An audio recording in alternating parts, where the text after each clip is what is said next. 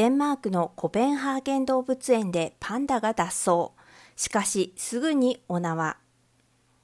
中国からデンマークのコペンハーゲン動物園にやってきたパンダが、このほど囲いから脱走し、動物園の中をうろうろするというハプニングがあった。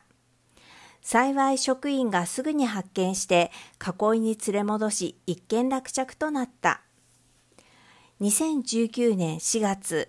中国からはるばる童話の国デンマークのコペンハーゲンにやってきたジャイアントパンダのマオアルとシンアルはたちまちこの動物園のアイドルに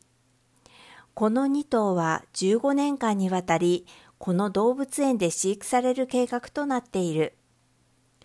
デンマークに来た当初、7歳のオスパンダのシンアウは、それほどやんちゃではなかったものの、今回、パンダ館の監視カメラには、シンアルがまず電線が3本張られた鉄の電柱を登って、そこからすり抜けて囲いを脱走する様子が映っていた。パンダがいなくなっていることに気づいた動物園の職員が、直ちに園内を捜索して、この脱走犯を発見。